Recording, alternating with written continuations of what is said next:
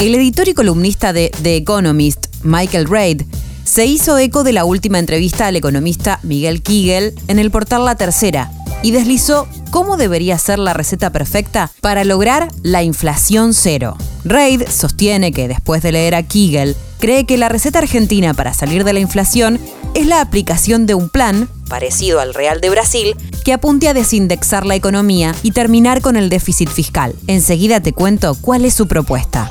Soy Caro Yaruzzi y esto es Economía al Día, el podcast del Cronista, el medio líder en economía, finanzas y negocios de la Argentina. Seguinos en nuestro canal de Spotify y escuchanos todas las mañanas.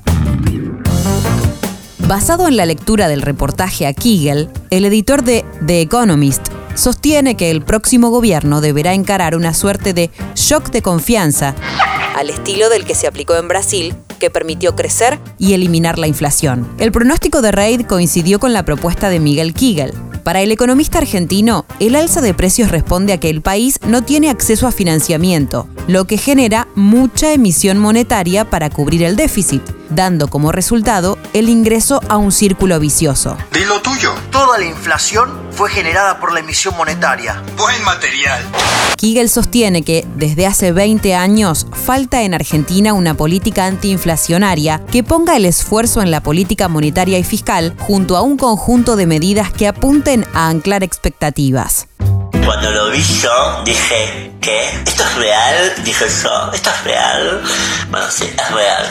¿Qué y cómo fue el Plan Real? La opción que puede derrotar la inflación argentina. El Plan Real fue un plan de estabilización económica ideado por el gobierno de Itamar Franco y desarrollado por el equipo de economía del Ministerio de Hacienda durante la gestión de Fernando Enrique Cardoso. Basado en los principios del economista Edmar Bacha, por muchos considerado el verdadero mentor, su objetivo principal fue controlar la hiperinflación, un problema que décadas atrás era considerado como crónico en Brasil. Entre los rasgos distintivos del Plan Brasile figura la reestructuración del sistema bancario, que si bien supuso un significativo costo fiscal, permitió en 1994 mostrar los primeros resultados positivos. En The Economist, Reid señala que ese plan aceleró el crecimiento económico, mejoró las condiciones de vida de los brasileños, redujo significativamente el porcentaje de población en situación de pobreza y las cuentas fiscales mostraban, hasta mediados de 1995, superávit primario y déficits operativos reducidos.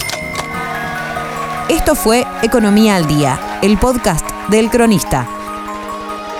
Seguinos en nuestro canal de Spotify y escuchanos todas las mañanas. Y si te gustó el podcast, podés recomendarlo. Coordinación Periodística Sebastián de Toma. Producción SBP Consultora. Hasta la próxima.